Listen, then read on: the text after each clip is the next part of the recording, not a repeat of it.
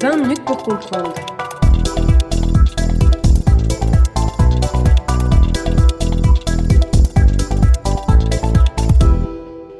La place de la Belgique dans le monde. Bonjour à toutes et tous et bienvenue dans ce nouvel épisode de 20 minutes pour comprendre, le podcast qui vous aide à comprendre l'actualité internationale. Aujourd'hui, je reçois Marion Jacques, qui est assistante de recherche à l'Université catholique de Louvain. Bonjour. Bonjour. Élu pour la sixième fois au Conseil de sécurité de l'ONU, membre fondateur de l'Union européenne et de l'OTAN, la Belgique occupe une place importante dans le multilatéralisme pour une petite puissance. Mais l'est-elle réellement? Quelle est la place de la Belgique dans le monde? Tel sera le thème de cet épisode de 20 minutes pour comprendre. Pour commencer, Marion Jacques, est-ce que vous pourriez nous présenter ce qu'on appelle en relations internationales la théorie des puissances? Alors, la théorie des puissances consiste à envisager les acteurs, notamment étatiques, qui composent la scène internationale du point de vue de leur puissance, et donc de par leur capacité à avoir une influence stratégique prépondérante sur les autres acteurs en présence. Donc, plusieurs facteurs déterminants, parfois interdépendants, qui vont s'articuler pour former un tout qui va définir la puissance d'un acteur. Donc, lorsqu'il s'agit d'un acteur étatique, ces facteurs vont être très nombreux car tout ce qui peut participer à rendre un acteur influent et puissant peuvent être pris en compte dans le calcul. Ces facteurs sont par exemple la puissance économique, donc euh, le PIB, la stabilité d'un marché, la diversité du marché, les partenaires, etc., les échanges. Il y a également les capacités militaires, la qualité euh, du matériel, les réservistes, la mise en place d'une stratégie cohérente, la culture, le rayonnement culturel euh, d'un pays, la force de sa langue, etc. Donc il y a de très nombreux facteurs qui vont pouvoir déterminer à quel degré un acteur est puissant et possède un rayonnement, une influence vers l'extérieur. Au sein de la communauté internationale, grâce à ces facteurs, on va pouvoir catégoriser les différentes puissances en différentes classes qui sont peu caricaturelles mais euh, bien représentatives pour comprendre comment cela s'articule. Donc, on a généralement une puissance globale et dominante, voire hégémonique. À l'époque contemporaine, je pense qu'on peut toujours considérer les États-Unis comme dominants en la, matière sur la, la scène internationale, malgré une forte concurrence de la Chine. On a également en présence des moyennes puissances, telles que la Corée du Sud, l'Australie ou encore le Canada. Puis ensuite viennent les petites puissances. Donc moi je prends régulièrement l'exemple de l'Islande, la Moldavie ou encore le Luxembourg qui vont présenter des caractéristiques de petites puissances, notamment une population de taille assez réduite.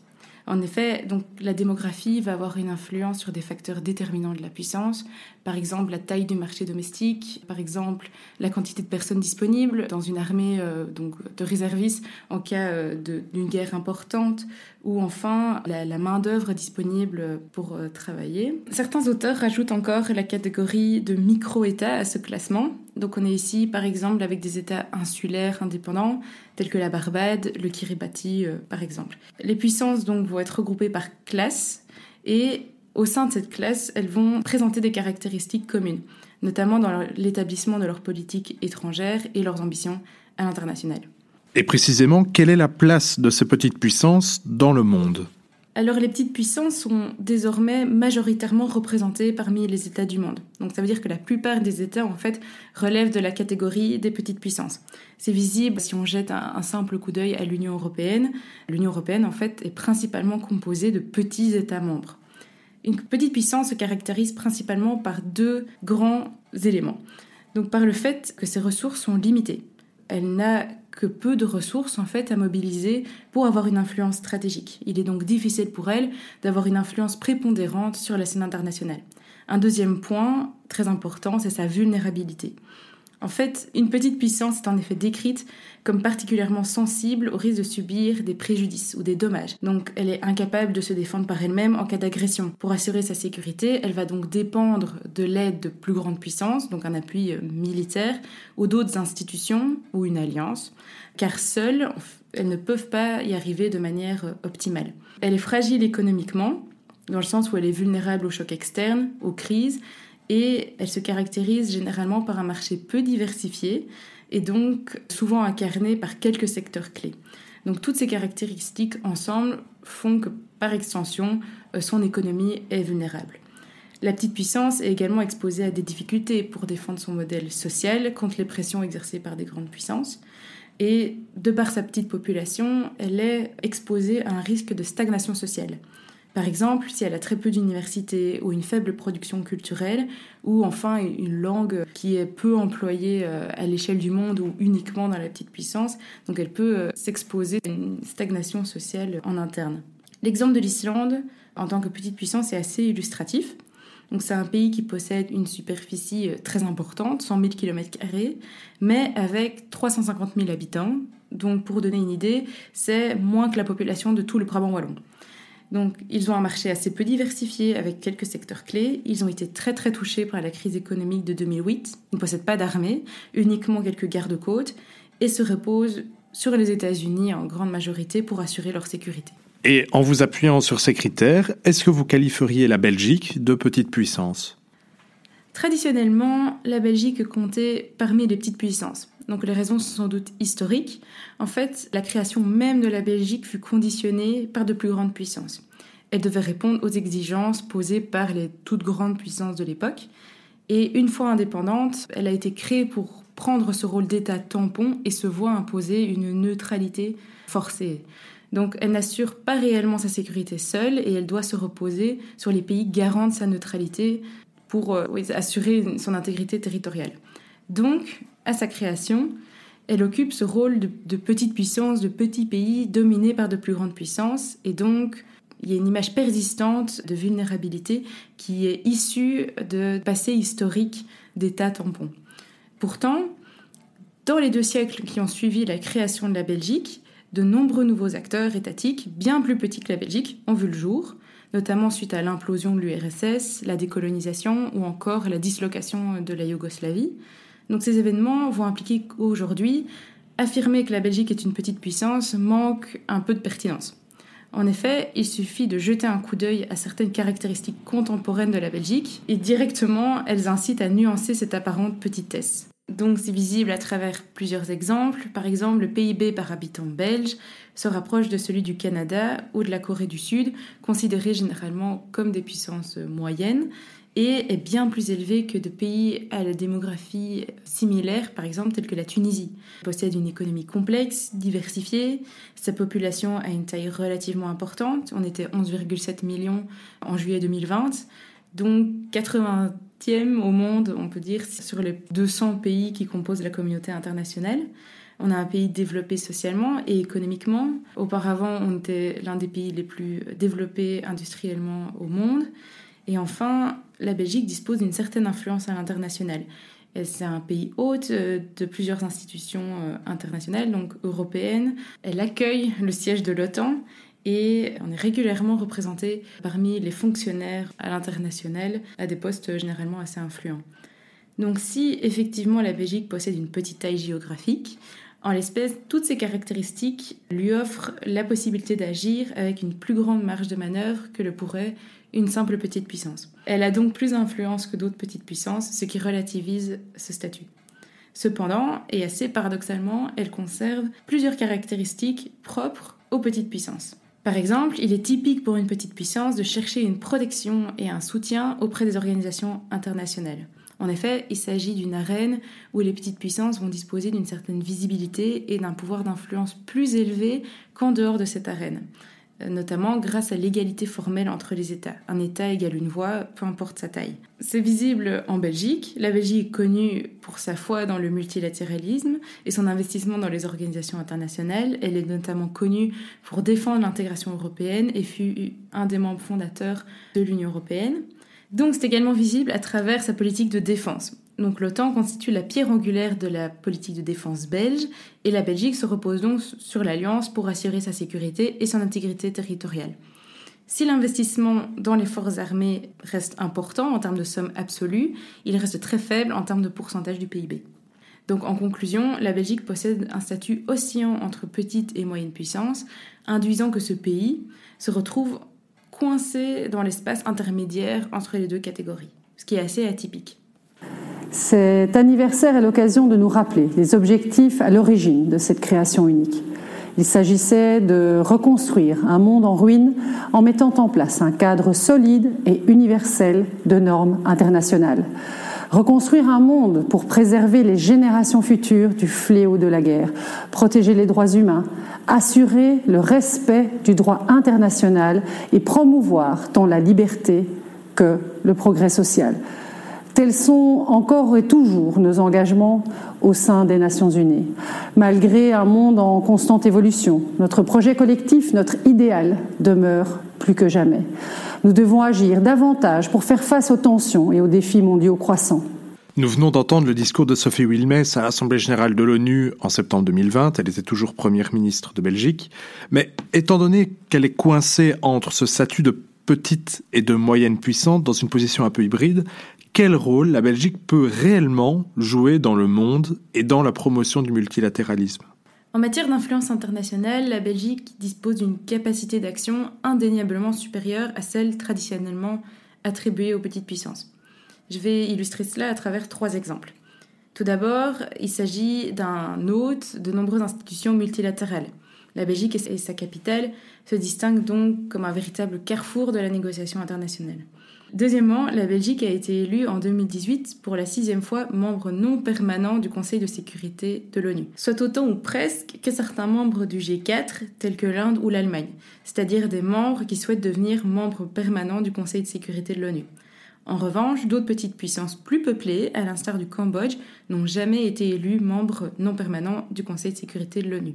181 États membres de l'Assemblée générale des Nations unies, sur un total de 193, ont en effet choisi de placer leur confiance dans la Belgique, attestant d'une relative influence belge sur le reste de la communauté internationale et une confiance qui est placée euh, dans la Belgique. Et à ce sujet, je propose d'ailleurs à nos auditeurs ce très bref passage du clip de promotion du ministère des Affaires étrangères belge sur sa participation à l'ONU.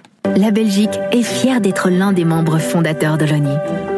Nos dizaines d'années d'expérience nous ont permis de développer un talent pour les compromis. Nous avons été élus à six reprises au Conseil de sécurité de l'ONU. Mais nous contribuons aussi équitablement à l'effort de financement. En plus d'être le 22e contributeur au budget et aux missions de maintien de la paix de l'ONU, nous soutenons également les programmes et institutions de l'ONU à hauteur d'environ 100 millions d'euros par an afin de les aider à atteindre leurs objectifs.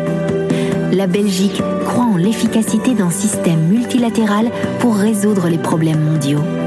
Nous croyons en la collaboration au service du bien commun. Troisièmement, la majorité des petites puissances ne bénéficient que d'une faible représentation politique à l'étranger, ce qui freine encore une fois la capacité des petites puissances d'avoir une influence prépondérante en dehors de leurs frontières. L'État belge dispose d'un réseau diplomatique bien développé à travers le monde, plus d'une centaine de postes diplomatiques à l'étranger. Ce nombre est proche de la moyenne de l'OCDE, surpasse celui de certains pays à la population bien supérieure, c'est le cas du Pakistan, qui est pourtant 20 fois plus peuplé que la Belgique, et on dispose d'autant de représentations diplomatiques que l'Australie. Donc, en réalité, la Belgique joue un rôle plus important qu'elle ne le pense en interne. Pourtant, il y a une image répandue dans l'imaginaire collectif que la Belgique est un pays vulnérable, faible, petit. L'opinion publique et l'élite politique généralement tendent intuitivement à classer un État selon son poids et son importance, et une fois ce statut attribué, ce dernier se montre très difficile à modifier. C'est sans doute le cas de la Belgique. Si la Belgique se considère elle-même et est considérée par les autres acteurs étatiques comme une petite puissance, ce sentiment transparaîtra dans sa politique interne et étrangère. En conclusion, il apparaît que la Belgique se comporte comme une petite puissance, mais possède pourtant des capacités intrinsèques qui pourraient lui permettre d'agir au-delà de la marge de manœuvre ordinairement accessible aux petites puissances. Donc, il peut y avoir une forme de décalage qui peut apparaître entre ce qui est attendu d'elle par les autres pays, étant donné qu'elle possède des capacités assez importantes, et ce qu'elle fait concrètement, car elle se comporte comme une petite puissance. Et quels sont ces atouts sur lesquels peut se reposer la Belgique afin d'avoir une influence dans le monde? Alors la Belgique se distingue par son ardeur à défendre la méthode communautaire, la coopération internationale, et ce notamment à travers les organisations internationales. Donc cela ne peut lui être que bénéfique pour avoir une représentation et une influence vers l'extérieur.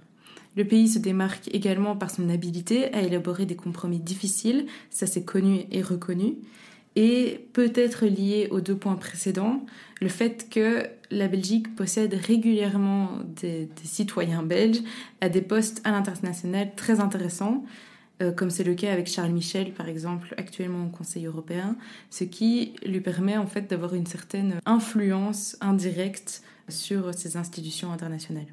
Et quelles sont ces failles, ces faiblesses ou ces lacunes qui l'empêchent de jouer un rôle plus important?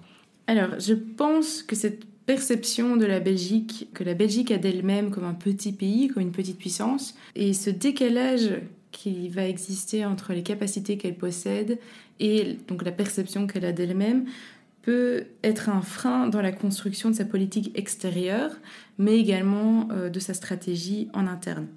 Elle pourrait ne pas pleinement exploiter l'intéressant potentiel à sa portée et, en corollaire, manquer des opportunités de valoriser sa place au sein de la communauté internationale. En outre, ce sentiment est renforcé par la division en interne qui existe en Belgique et cette division peut participer à donner cette impression de petitesse et de faiblesse. Donc une, telle polarisation peut être négative, encore une fois, pour exploiter le potentiel disponible. Et enfin, est-ce que vous pourriez recommander une lecture ou un ouvrage qui vous semble pertinent pour creuser davantage ce sujet? Alors un livre très intéressant, c'est un ouvrage de Baldur Thoralson, qui est un auteur islandais et qui écrit en 2019 Small Taste and Shelter Theory, Iceland External Affairs chez Routledge. Et c'est un livre qui traite de la shelter theory qui est développée par, par l'auteur et qui est l'inventeur de cette théorie, qui va analyser les petites puissances du point de vue de leur politique extérieure vis-à-vis d'un point très intéressant qui est que les petites puissances vont toujours essayer de trouver un shelter, donc un abri auprès de puissances, plus grandes puissances ou d'organisations internationales. Et ce, pour pallier à toutes les formes de vulnérabilité économique, sociale, militaire, etc. Donc c'est un livre très intéressant. Il l'applique au cas de l'Islande, donc parce que lui-même est islandais, mais cette théorie est applicable à la Belgique, sans, aucun doute, et il a déjà procédé dans d'autres articles à, l'application de sa théorie à d'autres petites puissances, ce qui la rend donc très intéressante et assez euh, polyvalente. Et de notre côté, nous allons recommander l'article que vous signez avec Tanguy Streuil et Tanguy De Will, rédigé en anglais sous le titre Belgium, The Capacities of Middle Power, but the Ambitions of a Small Power, apparaître en 2021 dans l'ouvrage de messieurs Abondanza et Wilkins, Awkward Powers, Escaping Traditional Great and Middle Power Theory. C'était donc 20 minutes pour comprendre. Aujourd'hui, la place de la Belgique dans le monde en compagnie de Marion Jacques, que je remercie. Je suis Vincent Gabriel. À la technique, c'était Sarah Fariat. Belle journée à toutes et tous et rendez-vous lundi prochain pour un nouvel épisode.